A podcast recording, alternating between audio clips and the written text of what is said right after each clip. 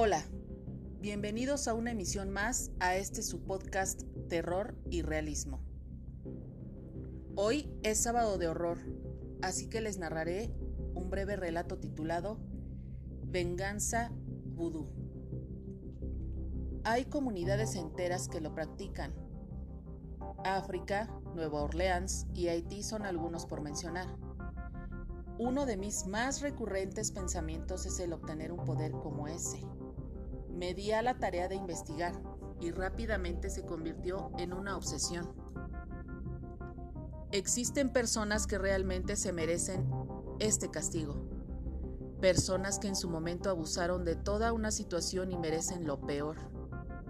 Les di mi corazón y un pedazo de mi vida, y solo se burlaron y lo hicieron pedazos. Ahora me toca a mí. La venganza es un plato que se come bien frío y aunque ya pasaron años, he estado esperando pacientemente este momento y por fin se me ha concedido. Tengo no uno, ni dos, sino cinco muñecos vudú en mi poder, amordazados con una cinta negra caja que jamás ve la luz. Eso es para que no puedan quejarse ni pedir ayuda mientras juego con ellos, y sientan soledad, vacío y frío todo el tiempo. A Pablito, el que se creía más inteligente y diferente del resto de la gente, lo haré volverse loco. Le he rellenado al muñeco la cabeza con excremento. A Oscarito, el que se creía mejor que los demás y poderoso gracias a su profesión, le he quebrado al muñeco los dedos en tres partes cada uno y las manos con un martillo causándole un dolor hilarante. A Alex, el que se creía de hermoso rostro y cuerpo perfecto, he rellenado al muñeco con trozos de carne del supermercado que he dejado podrir al punto de empezar a reventarse las costuras, y su rostro lo he quemado de a poco con ácido muriático. A Pepe, el histérico y explosivo, la verdad fue poca cosa la que hice.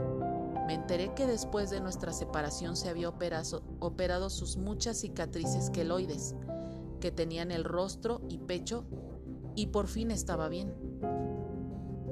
Yo le hice, le hice regresar, y por mucho, esas cicatrices untando grasa animal en todo su cuerpo.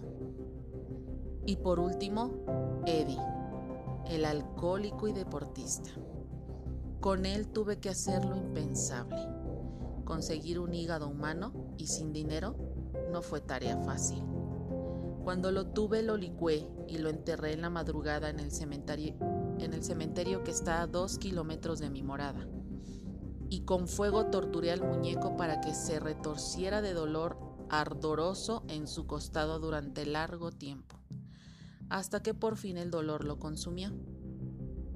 He pasado por diversas etapas emocionales y hasta físicas durante todo este proceso. Primero, me, me, sobrevino un horror que me sumió en la más espeluznante de las oscuridades del pensamiento.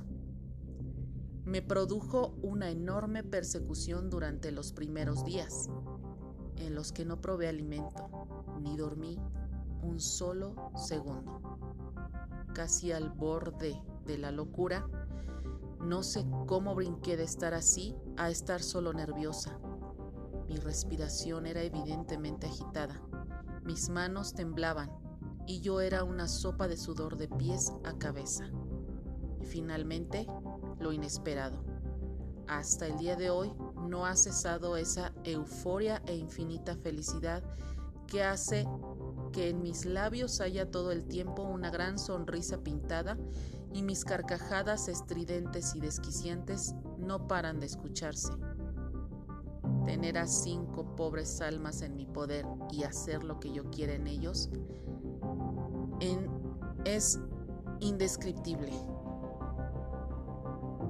Hoy por la mañana murió el tercero.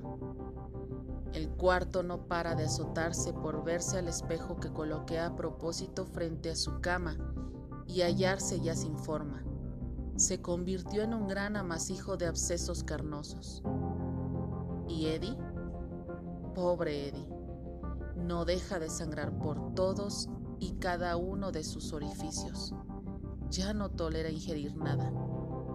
Pobre, tiene sed. Síganme por Twitter en arroba mandragoraradia, en Instagram como mandragora-aradia y en TikTok como arroba aradia-la punto helada cero, cero con número. Gracias y hasta la próxima, realistas.